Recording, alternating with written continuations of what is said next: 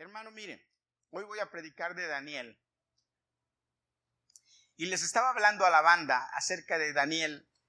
Daniel, lo más importante de la vida de Daniel es que él tomó buenas decisiones. Y nuestra vida está llena de decisiones. Tomamos decisiones todos los días. Y lo importante aquí es qué decisiones tomamos tomamos buenas decisiones o tomamos malas decisiones. ¿Qué estás haciendo tú? ¿Qué estás haciendo tú? Mira lo que dice la Daniel. Vamos a ir a la palabra de Dios. Amén. Bueno, esos fueron los anuncios, tres. Abre tu Biblia en Daniel, todos los que traigan Biblia.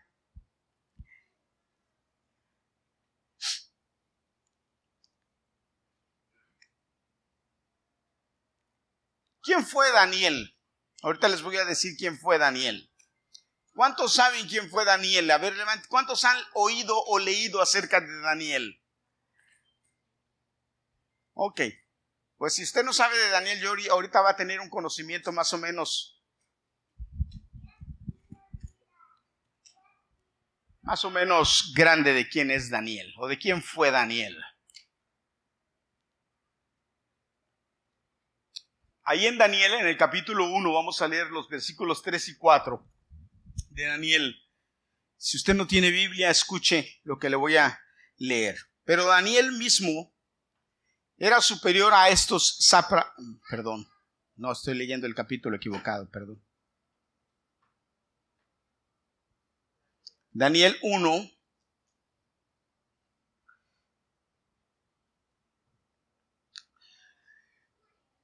3 y 4. Y dijo el rey a Aspenaz, jefe de sus eunucos, que trajesen de los hijos de Israel del linaje, real a de los príncipes, muchachos en quienes no hubiese tacha alguno, de buen parecer, enseñados en toda sabiduría, sabios en ciencia y de buen entendimiento, e idóneos para estar en el palacio del rey, y que les enseñasen las letras y las lenguas de los caldeos. Amén. Que les enseñasen las lenguas y las letras de los caldeos. En, en el tiempo de los reyes, cuando los reyes de Israel desobedecieron a Dios, y empezaron a llevar al pueblo de Israel a la idolatría. Acuérdense que el pueblo de repente le dijo a, a, Samuel, queremos rey, ya no queremos profeta, queremos rey. Ya no queremos jueces, queremos rey. Y entonces Dios les dijo, ok, les voy a dar un rey, pero lo que va a hacer el rey con ustedes va a ser un problema. Pero si eso es lo que quieren, les voy a dar un rey. Y se acuerdan, les dio al primer rey Saúl. El rey Saúl dice en la Biblia que hizo mal delante de Dios, que desobedeció. ¿Cuál fue el gran problema de, de Saúl delante de Dios? El problema de Saúl, el gran problema de Saúl fue desobedecer. Le dieron órdenes estrictas de qué era lo que tenía que hacer y él no obedeció. Entonces, por no obedecer, Dios lo quitó y nombraron a David.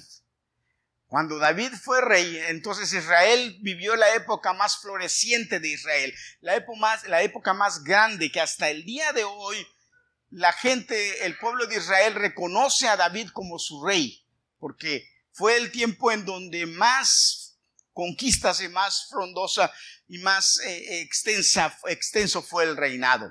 No fue el más rico, el más rico fue el del hijo Salomón porque el, hijo Salomón ya les he explicado que cuando se encontró con Dios, Dios le dijo que qué era lo que quería y Salomón le dijo, dame sabiduría.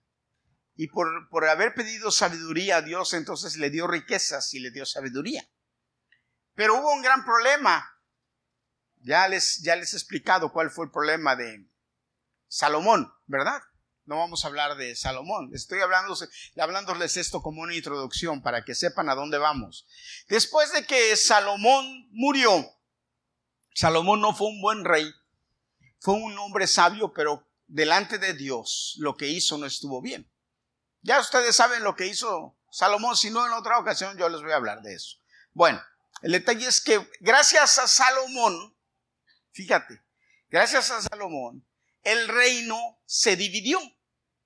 Y cuando el reino se dividió, empezó la decadencia de Israel, del reino. Se dividieron diez tribus, se fueron al norte y dos tribus se fueron al sur.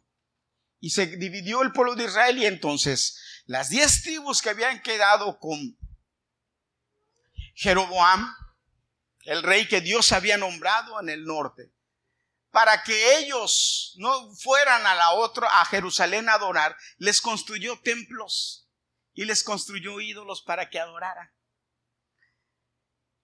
Hizo exactamente lo que Dios le dijo que no hiciera y se volvieron idólatras. Y entonces empezaron a adorar. Y como empezaron a adorar la maldición de Dios, el castigo de Dios era, si ustedes se vuelven en contra de mí y dejan de adorarme a mí, entonces yo voy a hacer los que se vayan al exilio y voy a destruirlos. Y por eso fue que empezaron los problemas con los enemigos de Israel hasta que llegaron a donde Babilonia. Ya les había hablado en la otra ocasión cuántos gobiernos y cuántos imperios conquistaron Israel. Hasta nuestros días Israel sigue peleándose por esto. Ok.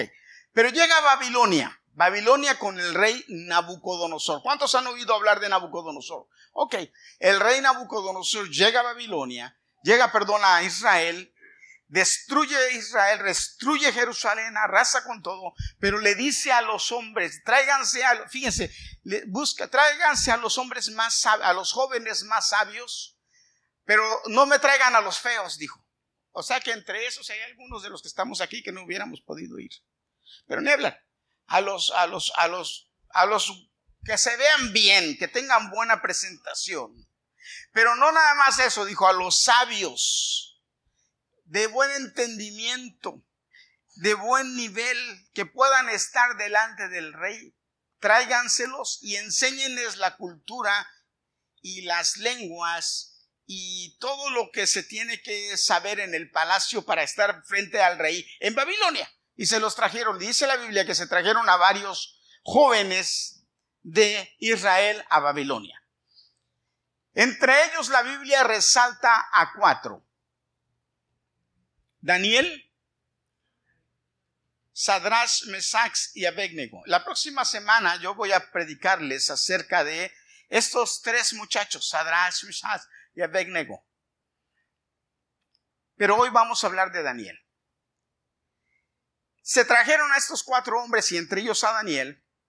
Y entonces el rey, cuando estaban en el palacio, les dio, les dio la orden a un, a un jefe de los eunucos y les dijo, tienes que enseñarlos y ponerlos en lo mejor de todo, darles la mejor comida, darles los mejores maestros, las mejores instrucciones para que sean hombres que me ayuden a mí, al rey, en todo lo que se tiene que hacer en el imperio. Te los dejo, te los encargo. Y ahí estaban. No, nada más eran, repito, estos cuatro hombres, Sadrach, Mesach, Abednego y Daniel, sino había varios más. Entre ellos también varios hebreos, jóvenes hebreos que habían venido. No, no eran los únicos hebreos ellos, eran más hebreos. También había más, escúchenme jóvenes, hombres jóvenes de otras provincias y de otros pueblos que Nabucodonosor, rey de Babilonia, había conquistado. O sea, eran varios. ¿Qué pasa? Les dice, le van a dar a estos jóvenes de la comida del rey y les van a enseñar toda la doctrina que el rey sabe y lo que el rey conoce para que puedan tener una conversación conmigo si es que lo necesito y para que puedan ser mis consejeros y me ayuden a gobernar. Esa es la idea. Esa era la idea, que estos hombres llegaran a tener tal nivel que pudieran ser consejeros y buenos ayudantes, sabios, que pudieran gobernar junto con el rey. Pero para esto el rey necesitaba dos cosas. Primero, que se olvidaran de las reglas de ellos y de los y de los dioses de ellos y de las costumbres de ellos y que se empaparan de las costumbres de Babilonia y de la, y de la eh, ley de Babilonia y de la forma de gobernar en Babilonia. Pero hay otra cosa muy importante, hermanos, que siempre va ligada hasta nuestros días. La política siempre va ligada y tiene mucha fuerza cuando se mete la religión.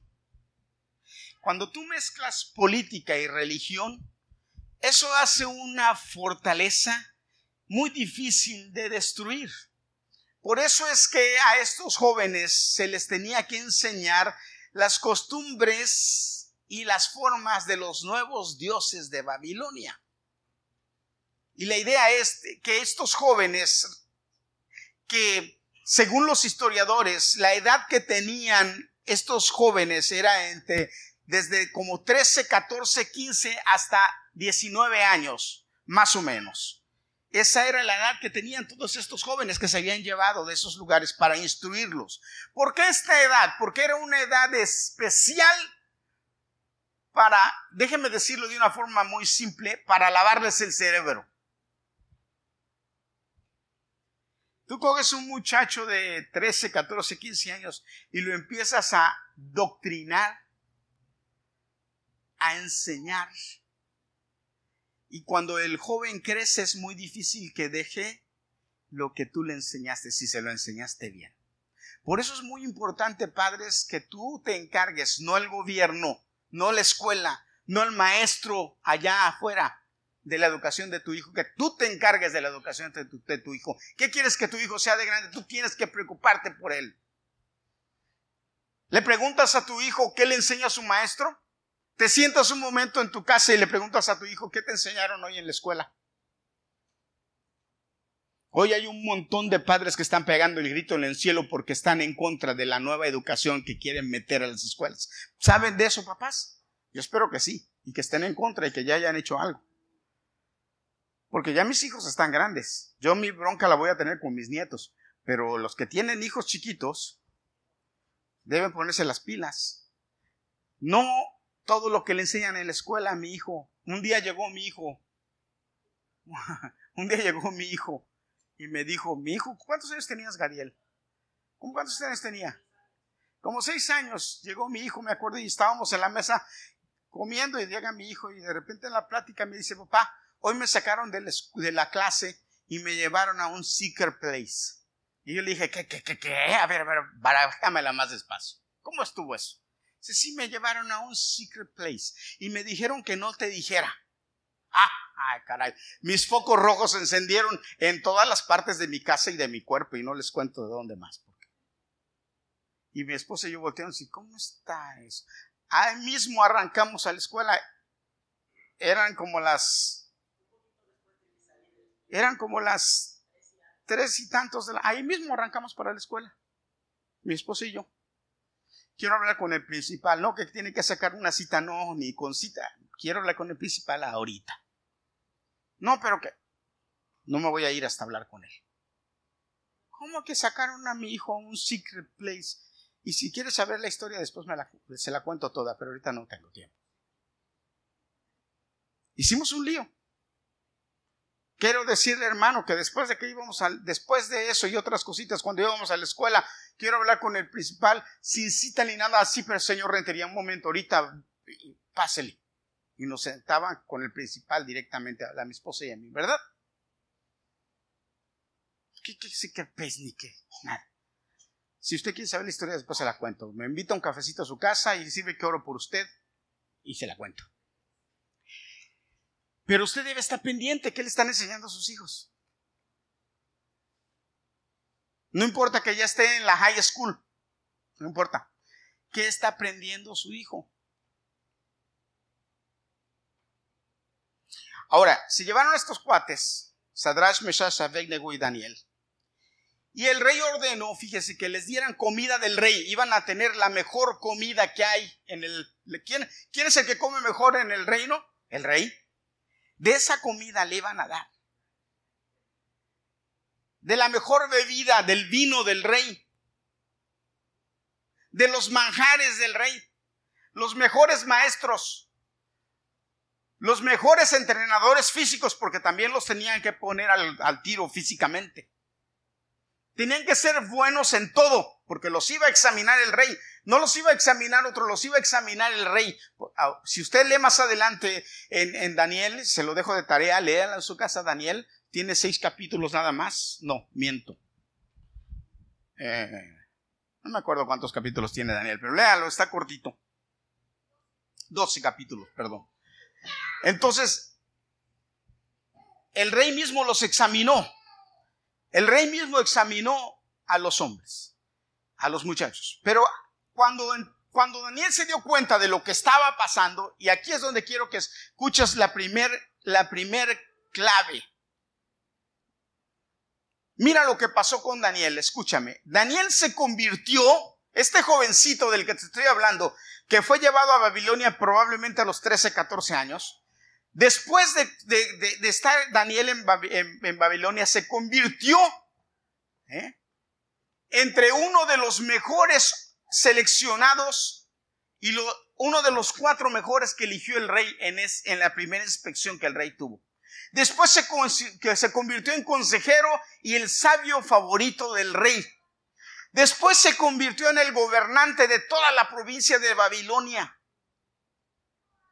El rey lo puso como el número dos en todo el reino. Así como José, ¿se acuerda de José? Igual. ¿Eh? Y luego después, él fue un gobernador y legislador en Babilonia. Pero esto lo hizo él.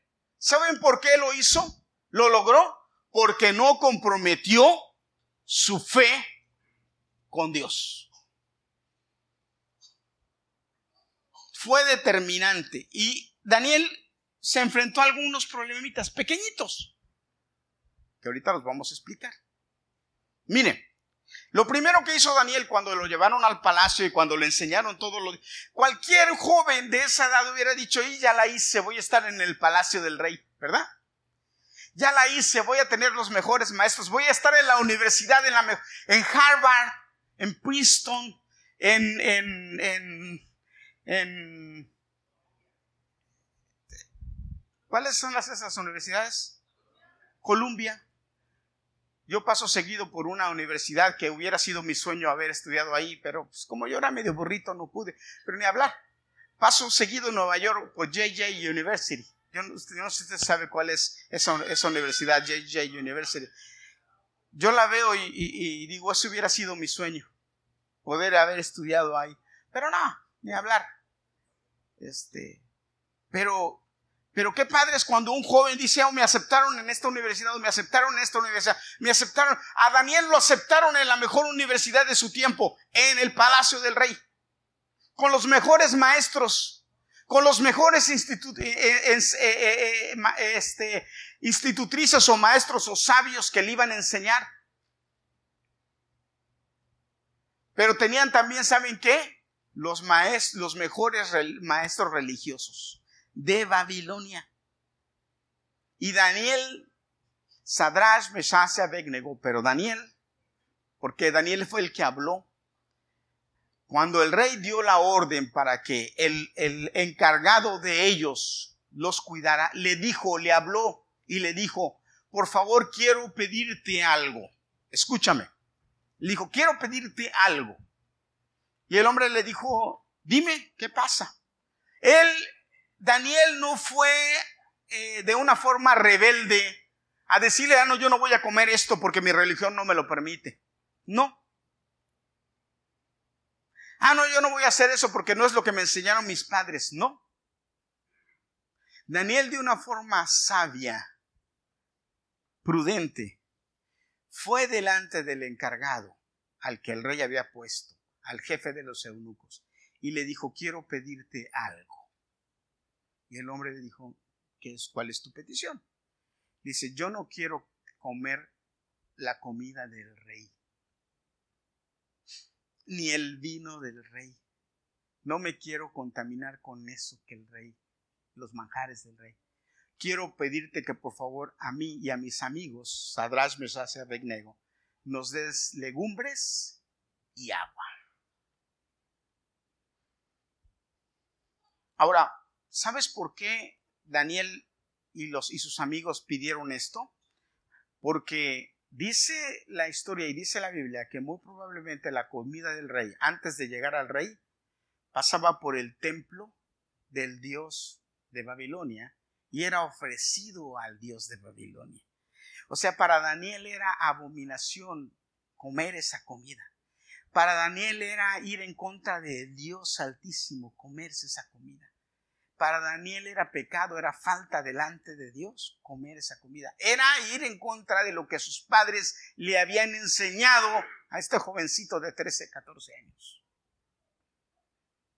Y él dice la Biblia que decidió en su corazón, escucha, él decidió en su corazón no contaminarse con esa comida.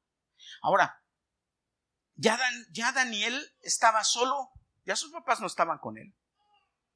Ya Daniel estaba en otro país de exiliado. Ya lo que estaba viviendo Daniel era un castigo de su Dios. Fíjate, lo que Daniel estaba viviendo era un castigo de su Dios. Pero era un castigo a Daniel. ¿Sabe a, quién era un castigo? Yo ya les hablé de esto la semana pasada. ¿A quién era un castigo antepasada? ¿A quién fue un castigo? A los padres de Daniel. ¿Se acuerdan que les hablé de esto? ¿Tú quieres bendición para tus hijos? Ten cuidado con lo que haces. Y Daniel lo entendió y dijo, espérate, estoy, estoy viviendo esto por lo que hicieron mis padres en contra de Dios, el Dios que me enseñaron. Pero yo no tengo por qué seguir con esta línea, yo quiero ser fiel a Dios. Y yo no voy a comer de la comida que han sido preparada para estos dioses. Y él decidió, yo quiero que repitas esta palabra conmigo, decidió no contaminarse. Hermanos, nuestra vida está llena de decisiones. Todos los días tomamos decisiones. Y la Biblia nos enseña, la palabra de Dios nos enseña cuál es la voluntad de Dios. ¿Y qué es lo que tú debes hacer para agradar a Dios y para vivir de acuerdo a lo que Dios dice? ¿Y qué es lo que puedes dejar de hacer en, que va en contra de lo que Dios quiere? Y a veces hay cuestiones o hay cosas que parecieran simples o que parecieran que no tienen trascendencia o que parecieran que no van a tener consecuencias, pero te quiero decirte algo, hermano, hermana, joven, señorita que me escuchas hoy. Todo lo que hacemos en la vida, todo tiene consecuencias. Por ende, tú debes ser sabio en tomar decisiones correctas. Yo debo en mi vida pensar realmente qué estoy haciendo, qué estoy decidiendo, porque lo que yo decida me va a llevar a la vida o a la muerte al final. Hermano, no hay dos, no hay más que dos caminos, el que lleva a la vida y el que lleva a la muerte. Y mis acciones están determinando a dónde voy. Y Daniel decidió no contaminarse. Él pudo haber dicho, bueno, esto a mí me están obligando. Eh, me trajeron prácticamente preso. Eh, eh, yo no tengo opciones, sin embargo, él sabiamente decidió por Dios y dijo, danos, le dije, fíjate lo que le dijo al hombre, danos verduras, legumbres y agua. ¿Y cuál fue la respuesta de este, eh, eh, el jefe de los eunucos? ¿Sabes qué le dijo? No. ¿Qué te pasa? Estás mal de la cabeza. Si yo te doy verduras y agua, y cuando te presentes delante del rey y te vea todo pálido y seco, me va a matar por tu culpa, hermano, ¿sí o no? Porque por ahí, yo no tengo nada en contra de los vegetarianos, pero a mí me encanta la carne. A mí sí no me metas con el cuento de que, que no, yo ni vegano ni a mí dame carne. Y usted me dice, pastor, pero la Biblia, la Biblia, bueno, a mí la Biblia me enseña que cuando Jesús bajó a la tierra, Jesús bajó a la tierra, comió carne. Comió carne. Eso es lo que me enseña. Ahora, cada quien sus cosas. Yo no le voy a decir a una persona, no, no, no, si tú eres, quieres ser vegetariano, no, tú estás en pecado, no. Eso es tu, problema, lo que tú quieres comer o no comer. Mientras no se lo ofrezcas a un ídolo, ese es tu problema. Cómete lo que tú quieras, ¿verdad? ¿Sí o no? ¿Cuántos dicen amén? A mí sí dame mi bistec. Pero mira, si o no es verdad que los que comen puras verduras y que son veganos, están paliduchos, están medios paliduchos, ¿sí o no? Ahora no tienen la misma fortaleza que tenemos. es verdad, hermano. Yo, yo conozco varios, a varios, no uno, sino varios. No te, porque la carne te da una proteína que no te lo da nada más. Pero gloria a Dios, no nos metamos en este problema. Pero esa es una realidad. El, el, jefe de los eunucos le dijo, cuando el rey los vea, los va a ver pálidos y los va a ver todos flacuchos y los va a ver así y me va, me va a matar a mí, yo no puedo hacer esto. Y, y Daniel le dijo, bueno, le dijo, fíjate, fíjate lo que le dijo Daniel, prueba con nosotros diez días. Y si en diez días tú crees que no está bien, nos, nos comemos la comida del rey. Lo, nos comemos lo que tú nos digas. Prueba, por favor, le dijo, diez días. ¿Qué creen que pasó después de esos diez días? Dice la Biblia, dice la Biblia, que cuando llegaron los diez días, él vio, este hombre vio, ¿sí? Que la apariencia y el cuerpo de estos era más brillante y más fuerte que la de los otros. Ahora, ¿sabes qué pasó ahí, hermano?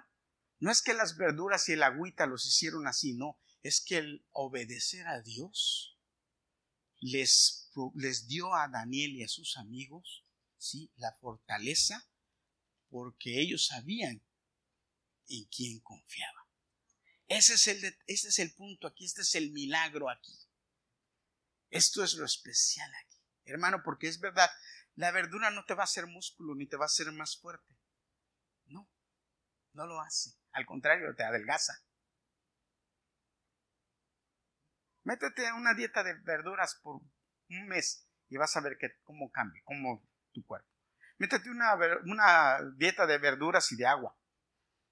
Ahí Carlos dice que no, no, yo soy igual que tú, Carlos. No, yo no. A mí denme carne. De la que sea, pero carne. Pero sin embargo dice la Biblia que estos hombres, estos David, Daniel, perdón, y sus, y sus amigos eran, fueron los mejores. Pero ¿qué pasó con ellos, hermanos? Es que ellos decidieron por Dios. Su fe, la fe de Daniel en Dios, los hizo mantenerse y estar con mejores resultados que los demás. Ahora, Daniel, Daniel y sus amigos se enfrentaron a las, quizá a las críticas y a los señalamientos de los demás. Se enfrentaron a la situación social en la que vivían, a la competencia que vivían con los demás. Se enfrentaron a las a los señalamientos y a las críticas y a las tantas, escúchame, y a las tantas envidias que hay. Sin embargo, Dios estuvo con ellos y fueron los mejores. No nada más ahí dice la Biblia que cuando los inspeccionó el rey, después de que terminó el periodo de tres años de enseñanza y de comida, tres años fueron, después de que terminó ese periodo, el rey los entrevistó, el rey a uno por uno, y dice que a Daniel, Sadrach, Mesach y Abednego, a ellos cuatro, dice que los encontró diez veces mejor en todo que a los demás. Diez veces mejor. ¿Sabes por qué, hermano? ¿Sabes por qué, joven? Simplemente porque Daniel decidió no contaminarse con la comida del rey. Él decidió, dijo, yo no me voy a contaminar con lo que el rey ah, está comiendo o con lo que el rey, les, da a ellos que está en contra de mi Dios. Ah, esa es la clave de todo. Esa, es, esa fue la clave de todo este, esta, esta cuestión. Y déjame decirte, hermanos, hermana, joven, señorita, escúchame. El mundo está deseoso, deseoso, hambriento, en una guerra constante para conquistarte y alejarte de Dios. El propósito y la guerra del diablo es que tú vayas en contra de lo que Dios dice en su palabra.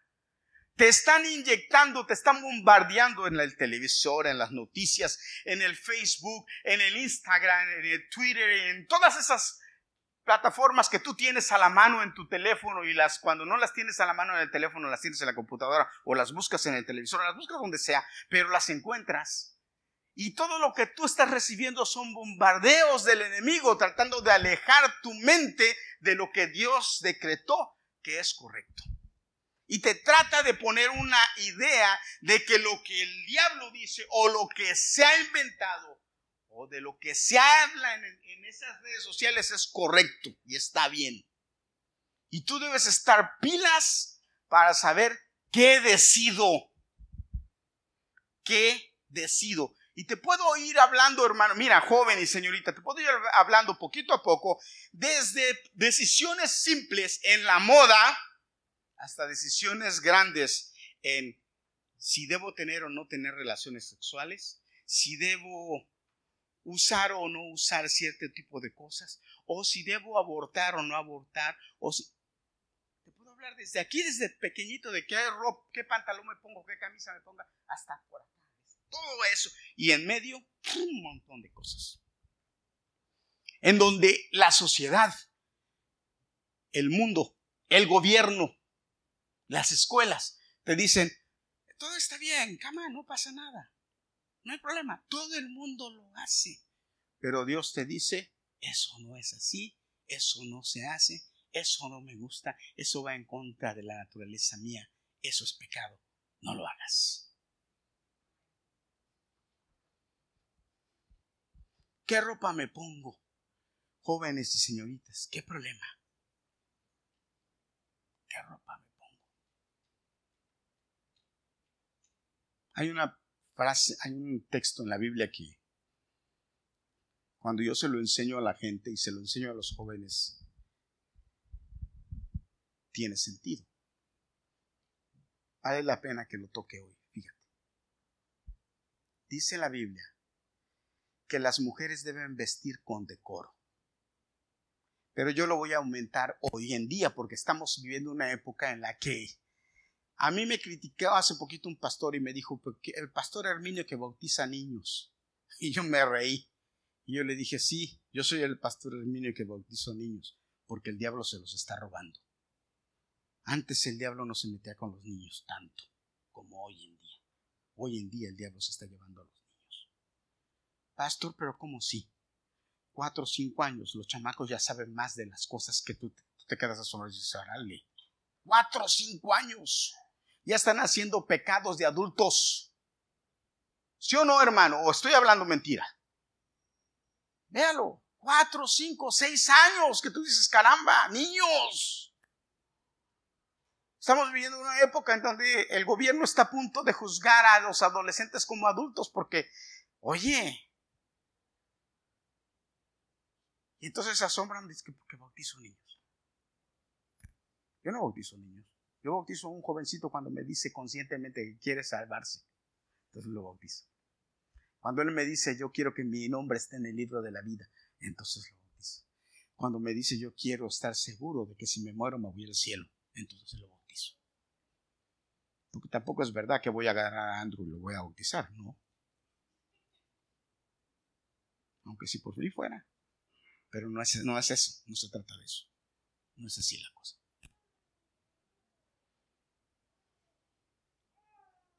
La Biblia dice, no sé, se me va a olvidar lo que está diciendo, ¿no? La Biblia dice que la mujer se debe vestir con decoro. Ahora, yo voy a decirte ahora, la Biblia dice que la mujer, pero si lo traemos a nuestros días, yo te voy a decir que la mujer y el hombre deben vestirse con decoro. Ahora, ¿usted entiende lo que quiere decir la Biblia con que la mujer y el hombre se vista con decoro? Ahora, le pregunto, ¿está de acuerdo o no está de acuerdo? Fíjate, la Biblia dice, ¿está de acuerdo o no está de acuerdo? Yo le podía preguntar, hermano, levante la mano todo aquel que esté de acuerdo que, que lo que la Biblia dice, que la mujer y el hombre se deben vestir con decoro. Pero le voy a contar algo, no sirve de nada su opinión. La Biblia dice eso y punto. La Biblia no tiene, la Biblia no se pone en cuestión. La Biblia dice eso y esa es una ley de Dios. Le guste a usted o no le guste, es ley de Dios, punto. Yo le he enseñado a mis hijos que las reglas de la Biblia no se discuten, se obedecen. Ya. Porque es la ley de Dios.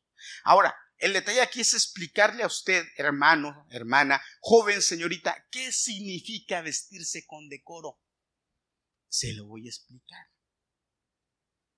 Simple, es muy simple. Vestirse con decoro es vestirme de una forma que no provoque al sexo a la otra persona. Simple.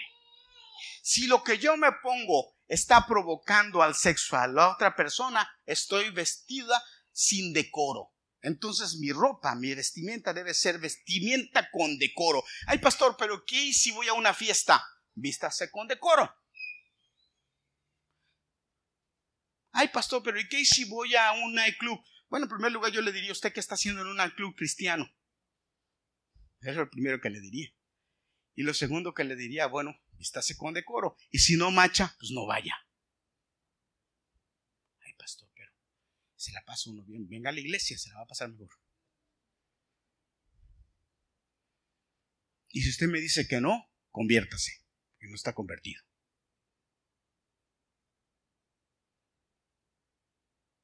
Ay, pastor, pero es la verdad. Pero eso quiere decir vestirse con decoro, vestirse con decoro. Entonces estamos viviendo en una época en donde todo está, hermano, perdóneme, pero jovencitas de 12, 13, 14 años vestidas de una forma que, oye, es increíble, no. Y los papás, yo me pregunto, ¿y los papás dónde están? ¿Y las mamás dónde están? Pero la Biblia dice que el hombre y la mujer deben vestirse con decoro. Eso es lo que dice la palabra de Dios. Y la vida está llena de decisiones. Yo decido lo que hago por el bien, para agradar a Dios o para agradarme a mí. Yo decido. Pero si agrado a Dios, los resultados van a ser como Daniel, milagrosos para bendición mía.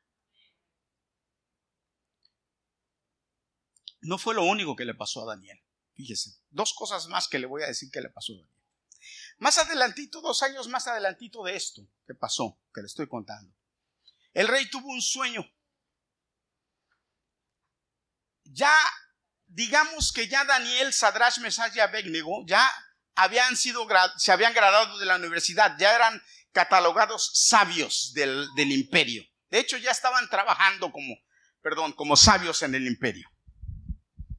Y de repente, una noche, Nabucodonosor tiene un sueño. Pues todo el mundo sabe quién fue Nabucodonosor, ¿verdad? Nabucodonosor fue el rey de Babilonia, Babilonia, el imperio eh, uno del el primer imperio grandísimo, si no me equivoco, el primer imperio el segundo, el segundo imperio grandísimo que hubo en, en, el mundo, en el mundo. El primero fue el Medo Persa, si no me equivoco.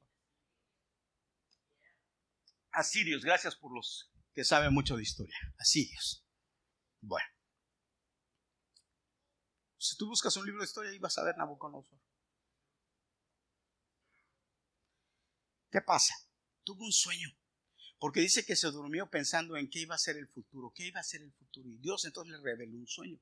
Tuvo un sueño y entonces cuando despertó dice que el sueño lo, lo, eh, perturbó demasiado, que le llamó a todos sus sabios y sus, hombres sabios y sus eh, consejeros y les dijo, tuve un sueño, quiero que me interpreten el sueño.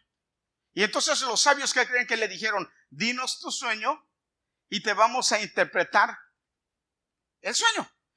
Y el rey les dijo, no, señores, mangos, ustedes me quieren engañar. Dice, ustedes, fíjense qué detalle, les dice, ustedes me van a decir qué soñé. Y cuando me digan qué soñé, entonces yo voy a saber que tienen poder para decirme qué significa el sueño.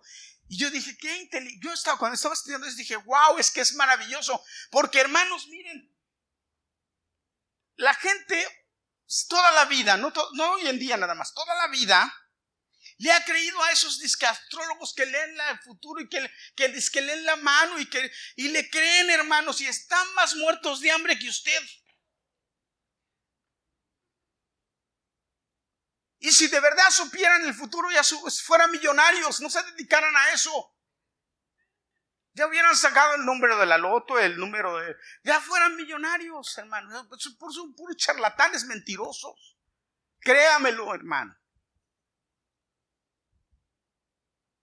Pero fíjate lo que les dice el rey. A ver, si ustedes de verdad son sabios, Si ustedes de verdad tienen la capacidad de hablar con los dioses y que los dioses les revelan, di, que me digan cuál fue el sueño y entonces sí voy a creer que lo que me van a decir realmente es verdad. Estos cuates le dijeron, esto lo único que pueden hacer, hacerlo son los dioses y nosotros no tenemos conexión con los dioses. Entonces dijo, para que ustedes son sabios que me ayudan, qué consejos me dan, no me sirven para nada, los voy a mandar matar, los voy a mandar eh, descuartizar.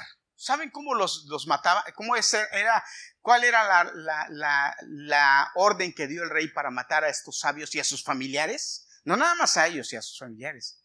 Los era bien feo. Los amarra, agarraban, buscaban un lugar donde hubiera cuatro árboles. Y entonces el árbol, amarraban una cuerda de cada árbol y entonces la cuerda la amarraban, una cada cuerda la amarraban a cada una de sus extremidades y entonces jalaban los árboles para que se bajaran. Si eran palmeras, mejor. Y bajaban, y lo bajaban y lo bajaban. Y entonces amarraban a la persona a las, a las, cuatro, a las cuatro palmeras o a los cuatro árboles. Y con un solo, con una sola cuerda que sostenía todo, llegaban y cortaban la cuerda y los cuatro árboles al mismo tiempo, ¿qué pasaba con el cuerpo de la persona? Se desmembraba, se moría. Pero así, de esa manera. Así era como era, la muerte que el, rey dijo, así es como van a morir. Si no me dicen. Pero resulta que entre ese borlote ahí estaban Daniel, Sadrás, Mesach Abednego. ¿Mm? Sadrás, Sadrach, Mesach y Abednego. Ananías, Misael y Azarías. Son los tres. Y Daniel, cuando se enteró Daniel de lo que pasaba, Daniel fue con sus amigos y les dijo, ayúdenme a orar y a ayunar. Y fue y le dijo al, jefe de los, de, los, de los soldados que habían mandado a matar, que le dictó que iba a matar, dile al rey que nos dé tiempo, que nos dé un poco de tiempo. Yo voy a orar y Dios me va a revelar. Y Daniel fue y oró. Porque Daniel oraba. ¿Cuántas veces oraba Daniel? ¿Cómo dice la canción que cantamos? Tres veces oraba Daniel en el día. Tres veces oraba, todos los días oraba Daniel. ¿Cuántas veces ora usted al día? Ni una, pastor. Bueno, Daniel oraba tres veces al día a Dios para pedirle dirección. Y dice que pidió Daniel oración. El primero, primero le dio tiempo al rey. Le pidió tiempo al rey. El rey, entonces le dio tiempo. Y dice que en una noche Dios le reveló a Daniel el sueño. No se sabe si fue en un sueño que se lo reveló o fue que lo vio en visión. El detalle es que Daniel supo el sueño y fue delante del rey y le dijo al rey, rey, el Dios al que sirvo me reveló el sueño que tuviste. Porque dice que tú estabas preocupado para, por saber el futuro y que Dios te enseñó qué iba a pasar en el futuro. ¿Y qué creen que le reveló? El sueño de Nabucodonosor todavía hasta hoy en nuestros días no se ha terminado. ¿Mm? Y dice que el sueño de, de Nabucodonosor fue una estatua, una imagen grandota, ¿verdad? De oro plata, bronce con eh, hierro y barro en los pies. Y luego dice que llegó una piedra y le dio a los pies y que todo eso se destruyó y se cayó. Y esa era una profecía acerca de los siguientes imperios que iba a haber después de que Nabucodonosor pasara. Y Dios le reveló esa, esa, ese sueño a Daniel y Daniel fue y le dijo al rey y se lo contó todo. Les estoy contando esto a, grandes rasgos porque si me detengo en esto se, se me va a ir el tiempo y no tengo tiempo de esto. Lo que quiero recalcar aquí, lo que quiero e importante, es que este Daniel, este joven que decidió no contaminarse con la comida del rey, entonces fue instrumento después. Dios lo usó después por su oración para que ninguno de los sabios muriera. Pero también fue objeto o sirvió para que Nabucodonosor reconociera quién era Dios. Porque dice la Biblia que cuando Daniel le contó a Nabucodonosor el sueño y lo que significaba, dice que Nabucodonosor, el rey del imperio babilónico, se postró delante de Daniel y le dijo a Daniel, de verdad tu Dios es el Dios del universo. De verdad tu Dios es el Dios que sabe todo. Y dice que lo exaltó y lo puso en un lugar especial a Daniel, a él. Y entonces Daniel le dijo, quiero que tú también, por favor, le des a mis, a mis compañeros, Sadrach, Sadrach, Mesach y Abednego, un puesto como al mío. ¿Por qué? Porque ellos le ayudaron a orar. ¿Qué es lo que quiero enseñarte, hermanos? Que las decisiones que tomas te pueden llevar a lugares muy altos si van de acuerdo con lo que Dios quiere. Lo voy a repetir. Las decisiones que tomas todos los días te pueden llevar a lugares muy altos si están de acuerdo con lo que Dios quiere para ti. Ahora te voy a decir algo y yo quiero, te quiero pedir que lo tomes en cuenta. No esperes tener una gran, un gran momento o una cosa grande para tomar una decisión grande. Empieza a tomar decisiones pequeñas correctas decisiones pequeñas correctas. Porque si estás lleno de decisiones correctas, si estás lleno de buenas decisiones correctas, vas a poder decidir una gran decisión correcta. Pero si estás lleno de malas decisiones pequeñas, tú no vas a poder decidir bien una gran decisión. ¿Me escuchaste, hermano, lo que te dije? Joven, ¿me escuchaste lo que te dije? Es importante que tú tengas la disciplina de decidir bien por tu propio bien. En pequeñas cosas. ¿Cómo me voy a vestir hoy? ¿Qué me voy a poner hoy? Hermano, mire, hay una cosa que se inventó que creo que es una cosa muy padre. Para algunos que somos feos, no tan padre, pero está bueno. Se llama espejo. que yo creo que el que inventó el espejo tiene un sentido del humor bien chistoso, porque verte en el espejo a veces, oye, te ves en el espejo y dices, sí, de verdad que Dios tenía buen sentido del humor, porque mire cómo me hizo.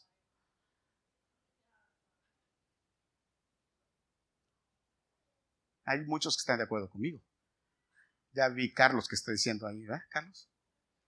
Pero déjame decirte, hermano, pero cuando te vistes, hermano, tú te ves en el espejo. Ahora sí, como dice la canción de José José, ¿a quién quieres engañar si puedo leer la verdad en tus ojos y sé que mientes? El espejo no te miente, te está diciendo cómo te ves. Entonces no te hagas. Sí, me la sé, me la sé bien. ¿Sí o no, hermano? El espejo no te miente, te deja ver cómo te ves. Oye, toma buenas decisiones. Y si no te es suficiente el espejo, bueno, pregúntale a tu mamá, mamá, ¿qué tú crees? Y si tu mamá te dice, quítate eso, quítatelo. Y si tu mamá te dice, no, quítatelo. Pero también es que a veces hasta la mamá está peor.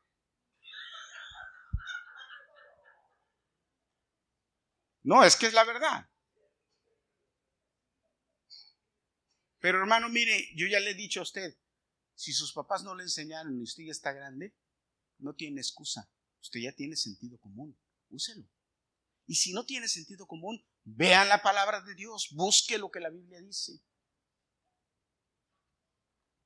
En mis decisiones diarias, en mis, en mis, en mis no mentir o mentir, no mentir o mentir, hablar con la verdad, ser transparente, ser honesto. Decisiones en lo que digo, en el juzgar al otro, qué decido, qué pienso. ¿Verdad, hermano? Que estamos llenos de decisiones diarias. ¿Qué le gusta a Dios, hermano? Si nos detuviéramos y le preguntáramos tantito a Dios, ¿te va a gustar esto que voy a hacer?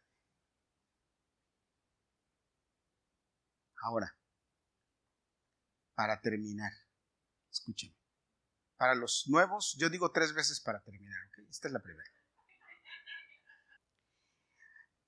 Daniel llegó a ser el primero, el perdón, el segundo en el reino, el número dos del reino. Pero cuando Daniel llegó a ser el segundo, número dos en el reino, a sus, gracias a Dios por sus buenas decisiones, gracias a Dios por sus buenas decisiones, Daniel llegó a ser el segundo del reino. Pero cuando llegó a ser el segundo del reino, a Daniel le tenían un montón de envidia por lo que era. Yo, by the way, yo les voy a pedir que oren por mí para que Dios me deje, que Dios me pídanle a Dios que Dios me dé tranquilidad, que me deje tranquilito. Les voy a decir por qué. ya se lo he dicho a mi esposa, pero les voy a decir por qué. A mí me gusta mucho trabajar y me gusta mucho hacer overtime. Me gusta. Estoy, me, soy contento haciendo trabajo y trabajando overtime. Pero desde que me operaron, el overtime me lo cortaron. Y no overtime, ¿verdad, Lina? Y en mi trabajo, yo veo que hay overtime, hay overtime, A mí no, a mí no. Y cuando él me dice, no, es que no quieren dar overtime. Entonces yo llegué a la conclusión que a que no le quieren dar overtime es a mí. Hermanos, no me, no me moleste, y, o sí me molesta si este tu punto, la verdad, siendo honesto. Lo que pasa es que me tiene intranquilo. Pero yo le quiero decir, yo pienso y me pongo a pensar y digo, bueno, Señor, es que lo que quieres, tú me quieres tener tranquilo. Tú me quieres tener tranquilo. El otro día, hace, creo que unas, como un mes, trabajé un día overtime y terminé muy cansado. Y yo digo, ya estoy viejo para esto, creo. Pero ahí sigo con la mente ahí. Y entonces yo le digo, Dios, dame paz. Déjame tranquilo que aparentemente lo que mis enemigos o la gente quiere, tú lo estás usando para darme a mí, que esté tranquilo. Entonces dame paz. Lo único que quiero es tener paz. Pero bueno, siempre, lo digo porque siempre hay envidiosos, hermano. Siempre hay gente que le está buscando tres pies al gato sabiendo que tiene cuatro. Punto. Quieren molestarlo a uno porque uno trata de ser bien. Bueno, siempre hay. Y a Daniel en el, imperio, ay, ay, ay, le sobraban quienes le tenían envidia. Y Daniel dice la Biblia que oraba tres veces al día porque fíjate, fíjate lo que dice la Biblia. La Biblia dice, cuando Salomón presentó el templo de Israel, el templo de Jerusalén, el primer templo allá en, en Jerusalén, hizo una oración Salomón muy interesante que dijo, fíjate, si el pueblo en alguna ocasión falta y se olvida de ti.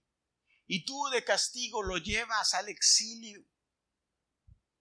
Y el pueblo allá en el exilio abriera sus ventanas y mirare hacia Jerusalén, hacia el templo y orase. Tú le vas a escuchar, tú le vas a oír y vas a tener misericordia de él y vas a concederle lo que te pida. Esa fue la oración que, que, Salomón hizo cuando se inauguró el templo de, de Jerusalén. Y ahora Daniel en el exilio, por lo que había pasado, entonces Daniel tenía la costumbre de orar tres veces al día y dice que abría la ventana de, sus casas, de su casa y se dirigía hacia Jerusalén, hacia el templo y oraba hacia el templo. Evocando la promesa que Dios hizo con, con Salomón. Daniel lo hacía. Por eso es que Dios lo bendecía tanto a Daniel. Caramba. Te voy a hacer una pregunta, pero no me contestes, ¿eh? nada más piénsala. ¿Cuántas veces oras? Ahora fíjate. Tomar decisiones. Tengo que orar. Daniel oraba tres veces al día. Y entonces los enemigos de Daniel vieron y buscaron cómo hacerle para que el rey le quitara el favor que tenía, porque Daniel tenía un anillo del rey. O sea, Daniel, ¿cuántos han visto la Games of Thrones? Daniel era la mano del rey. Así me entienden. Entonces, querían agarrarlo y entonces fueron y convencieron al rey y le dijeron, rey, ¿por qué no firmas un edicto? Un edicto que diga que por un mes, por un mes fue, si no me equivoco, creo que lo tengo anotado aquí.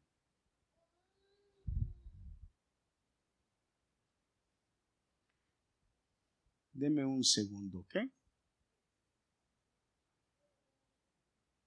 Sí, por un mes, por 30 días. ¿Por qué no firmas un edicto? Le dijeron.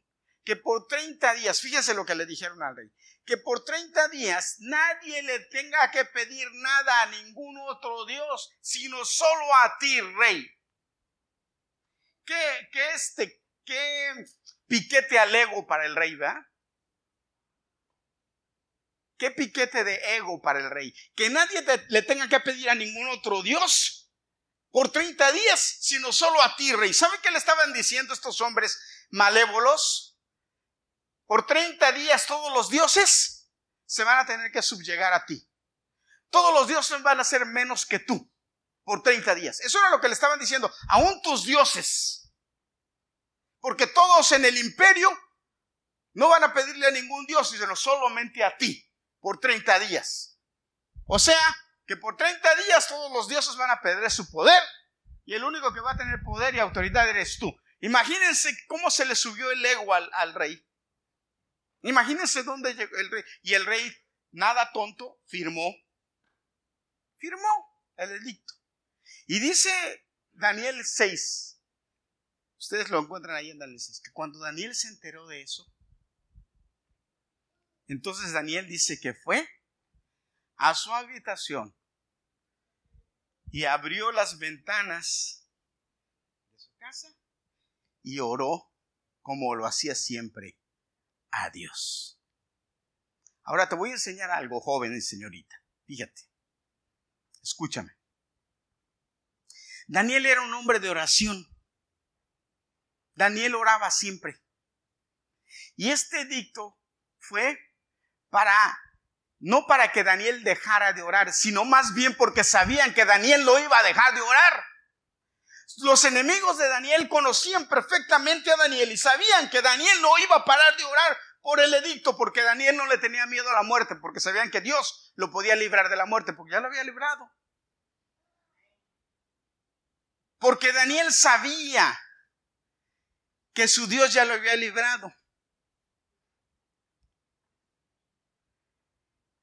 Daniel sabía que la oración era la clave para que él tuviera fortaleza. Entonces, ¿por qué iba a dejar de orar?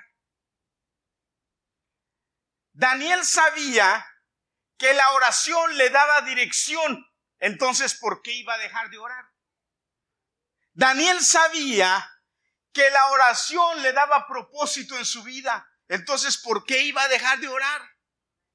Daniel sabía que la oración le ayudaba en sus momentos de flaqueza a hacerse fuerte. Entonces, ¿por qué iba a dejar de orar?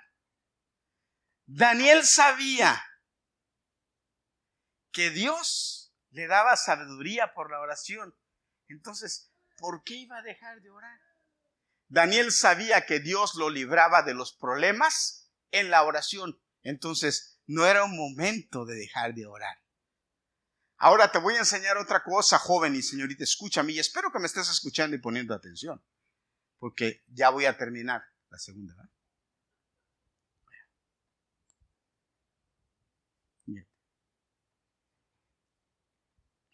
Daniel no decidió seguir orando por rebeldía. No, porque dijo, ahora vamos a ver cuál Dios, ahora sí, como dicen en México, a ver de cuál correa sale más ¿De qué, de qué, de, cómo dice ese? ¿De cuál cuero salen más correas? No. Daniel no dijo, hoy voy a orar nada más a ver para que vean quién es mi Dios y qué. No. La actitud de Daniel no fue esa. La actitud de Daniel fue una actitud de conocimiento. Él sabía quién era su Dios. Y Daniel dijo, si yo decido por mi Dios, él va a decidir por mí. Esa era la razón. Y cuando Daniel dijo, si yo decido obedecer a Dios, Él me va a cuidar. La próxima semana invito a los jóvenes a que vengan y oigan una declaración de las más bonitas declaraciones que hay en la Biblia. Me encanta. La declaración de Sadrás, Mesás y Abednego. Me encanta. Daniel actuó con conocimiento. Si yo actúo de acuerdo a Dios, Dios va a actuar de acuerdo a mí. Y eso fue lo que pasó con Daniel. Dijo, no, abrió. ¿Y qué creen que pasó con Daniel? Salud. ¿Qué creen que pasó con Daniel? ¿Saben cuál era el edicto? ¿Cuál era la ley? Que todo aquel que le pidiera a otro que no fuera el rey iba a ser echado al foso de los leones para que los leones se lo comieran. Y yo les pregunto, ¿y entonces echaron a Daniel a los leones? Cuando llegaron le dijeron al rey, rey, firmaste el edicto y Daniel está orando. Dicen que el rey se preocupó mucho, el rey se preocupó mucho y le entró mucho pesar. Pero como el rey había firmado el edicto, la palabra del rey no vuelve atrás, se tenía que cumplir. Y dice que tomaron a Daniel y lo tiraron al foso de los leones.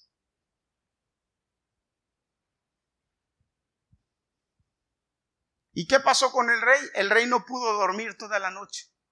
No pudo dormir toda la noche. Y dice que muy de mañana se levantó, muy de mañana se levantó y fue rápidamente a donde estaba Daniel en el foso de los leones. Y dice que en la entrada del foso de los leones ahí se acercó y se arrimó, se arrimó y con, y con, con mucho pesar gritó, Daniel, Daniel, el Dios al que tú le sirves, ¿te ha podido librar de los leones? Y dice que Daniel le contestó, oh rey para siempre vive. Dios mandó sus ángeles para que le taparan la boca a los leones y no me hicieran daño y me libraran de su boca y de tu mano.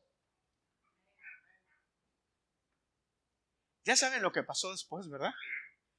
El rey se alegró mucho, mandó sacar a Daniel y a todos aquellos que estuvieron en contra de Daniel o que, hicieron el plan para que Daniel muriera, dice que a todos y sus familias se los echaron al, al foso de los leones. Y dice la Biblia que antes de que cayeran en el aire, los leones los agarraban y los despedazaban. Porque Daniel decidió bien, decidió agradar Dios. ¿Qué decides tú? ¿Qué decides tú? Es cuestión tuya. Dios dice en su palabra, mira, yo pongo la vida y la muerte delante de ti. Decide la vida para que vivas. Hermano, una de las grandes maravillas de Dios es que Dios nos dio libre albedrío y nos deja elegir. Él no nos forza, Él nos dice lo que hay. Pero la gran, el gran problema desde el principio ha sido la desobediencia. Escoger mal, desobedecer. Y yo te invito en esta noche a que tomes buenas decisiones. Que desde hoy en adelante tú pienses, ¿esto me conviene? ¿Lo debo hacer? que te detengas un momento. ¿Esta novia me conviene? ¿Este novio me conviene? ¿Este marido me conviene? Ya te metiste ahí, ni le preguntes a Dios que ya te metiste. Y ahora aguántate. Si decidiste mal, escogiste mal, maciza. Y para adelante. Porque cuando estabas de novio, tu mamá te decía, mi hija o mi hijo, como que. Y usted no hizo caso. Así es que ahora, a machine. Pero si todavía estás a tiempo de decidir, piensa, si yo le preguntara a Dios, ¿qué me dijera? Si yo le pregunto a Dios, ¿qué me diría? Voy a hacer esto. Si yo le pregunto a Dios, ¿qué consejo me daría? Hermano, yo creo que si nosotros nos pusiéramos a pensar un poquito más en las decisiones de nuestros hijos, otra cosa fuera. Que voy a tener un hijo tan simple que, Señor, ¿qué nombre le pongo? No que vienes y le pones Epifanio y luego todos se ríen de él en la escuela. Porque le dicen, Epi, toma buenas decisiones. Oye la voz de Dios. Lee la palabra y decide bien. Y decide bien. Póngase de pie, ahora sí ya voy a terminar.